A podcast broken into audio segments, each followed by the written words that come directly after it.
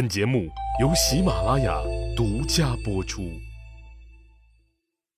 上一集里，我说到了楚国太宰袁启江，信心满满的向楚灵王保证，肯定能把鲁昭公请到楚国来参加会议。楚灵王见他这么有自信，于是就同意了他出使鲁国的事儿。袁启江到了鲁国以后，完全没有霸主国的姿态，低调谦逊的是一塌糊涂。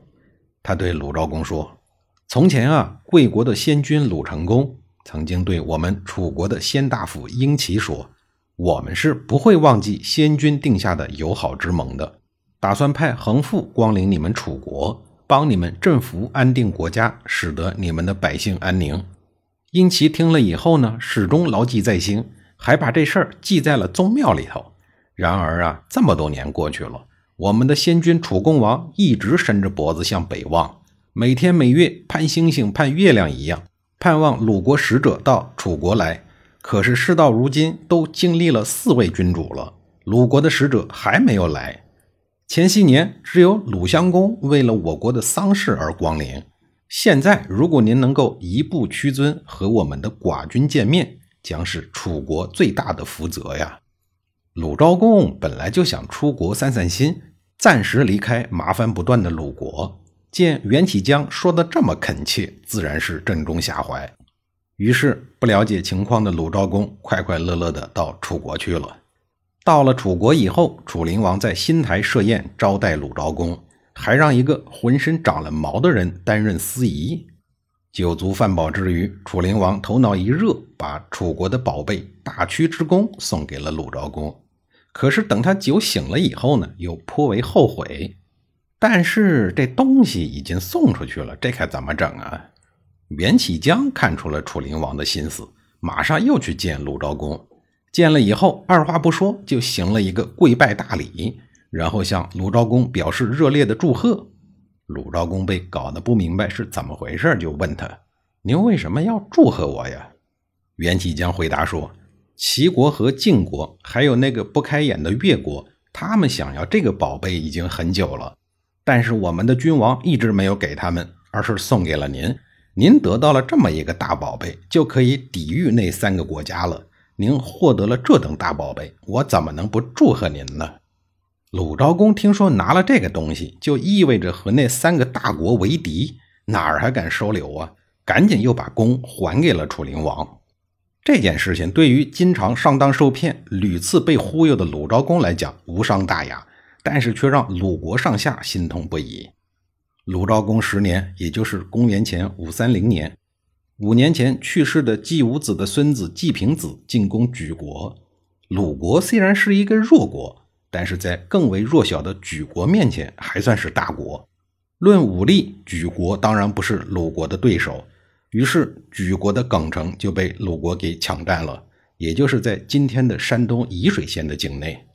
莒国打也打不过，骂也骂不过，无奈之余就跑到了霸主晋国那儿去告状，请求晋国主持公道。但是实在是不凑巧，正好这个时候肾虚的晋平公死了。国君死了，当然是一件很大的事儿，处理国葬少说也得三个月，折腾个半年也是正常的。于是晋国一方面忙于晋平公的丧事一方面又要忙于晋昭公继位的事儿，因此鲁国攻打莒国的这个案子就没来得及处理，一直拖了下来，拖到了两年以后。那么这一年，鲁昭公为什么又要去晋国呢？因为这个时候晋昭公已经继位两年了，而晋国是霸主，所以啊，其他的诸侯按照礼仪是要去纳贡朝见霸主的。再所以，齐景公、郑简公、卫灵公等都去了晋国，鲁昭公也想跟着一起去，结果走到了黄河边上，又被晋国给拒绝入境了。因为在晋国看来，你鲁国侵略莒国这个陈年积案还没有结束呢，我这个时候接受你的朝见，算怎么回事啊？算双方友好吗？那在其他人看来，将来判案肯定会偏向鲁国的，有失公平。为了避免这种看法，所以晋国第二次拒绝了鲁昭公主动朝见的事儿。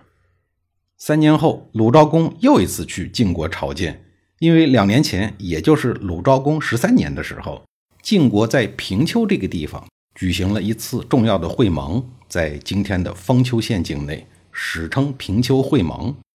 会盟是假，军事演习是真，目的在于展示一下晋国的实力，震慑那些不怎么听话的小诸侯们。意思是说，你们该进贡进贡，该朝见朝见。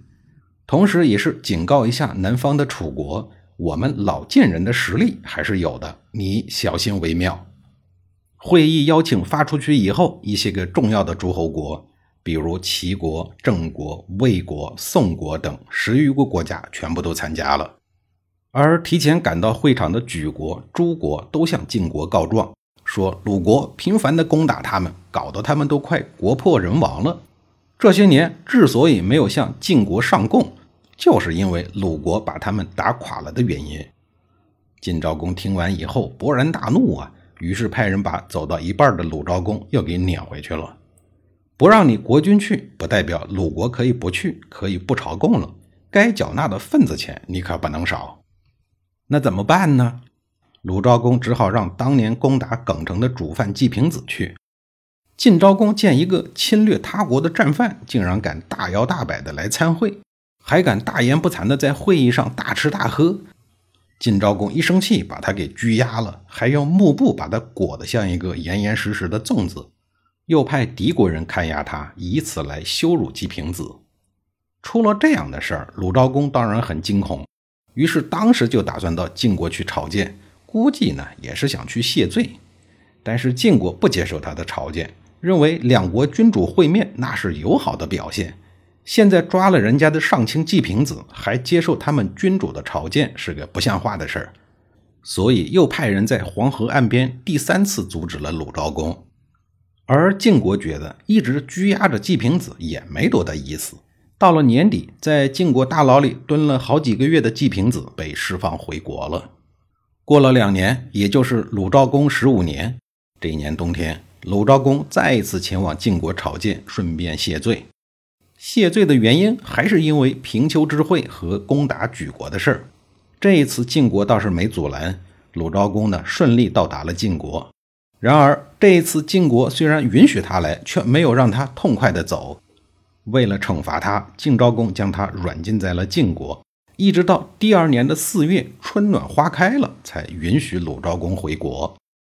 倒霉蛋鲁昭公没办法，只能在晋国的拘留所里蹲着。而比他更倒霉的是拘留他的晋国国君晋昭公。至于他是怎么倒霉的，下一集里呀，我再给您详细的讲述。